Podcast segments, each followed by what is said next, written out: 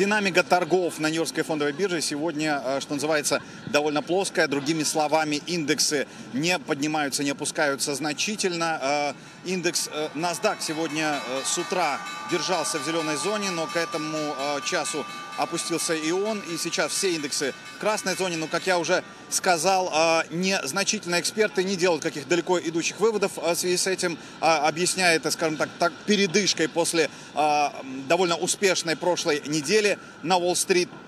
Э, в центре внимания сегодня э, компания Amazon, которая, начиная э, с сегодняшнего дня, займет свое место в списке 30 компаний, из которых, по данным которых, из которых, собственно говоря, рассчитывается индекс Dow Jones, и она придет на смену эм, розничной торговой сети Walgreens.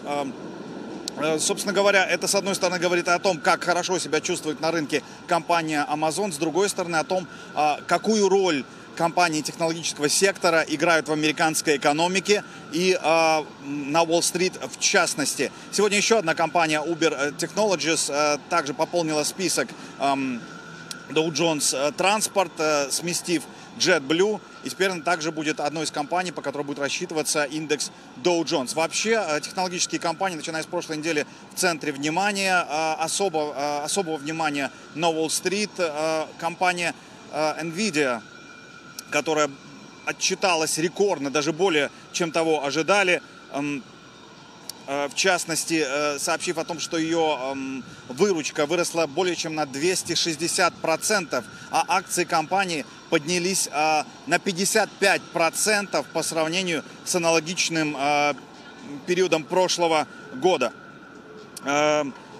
Вообще, надо сказать, что акции на Уолл-стрит э, в последнее время, их скачки то вниз, то вверх, не только технологических компаний, тоже являются таким, э, каким-то образом реакцией на то, как ведет себя технологический сектор, который э, наиболее активно наиболее активно ведет себя не только в последнее время, но и в последний год на Уолл-стрит и отражается вообще на всей динамике Нью-Йоркской фондовой биржи. А, корпорация Уоррена Баффета Berkshire а, увеличила свою денежную а, массу до 168 миллиардов. Это тоже стало неожиданностью. Акции компании шли вверх.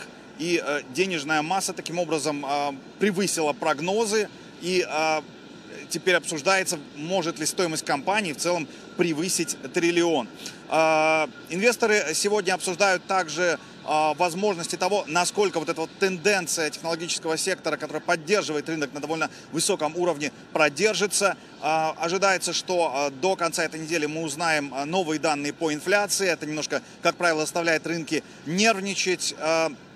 Но пока каких-либо разочаровывающих данных рынки не ожидают, поэтому, как я уже сказал, несмотря на нервозность, сегодня индексы не уходят глубоко в красную зону. Также э, наряду с данными, новыми данными по инфляции э, ожидается на этой неделе, ожидается, что на этой неделе мы узнаем новые данные и по ВВП Соединенных Штатов. И это, разумеется, будет играть э, заметную, существенную роль на том, как будут вести себя индексы на Нью-Йоркской фондовой бирже на этой неделе.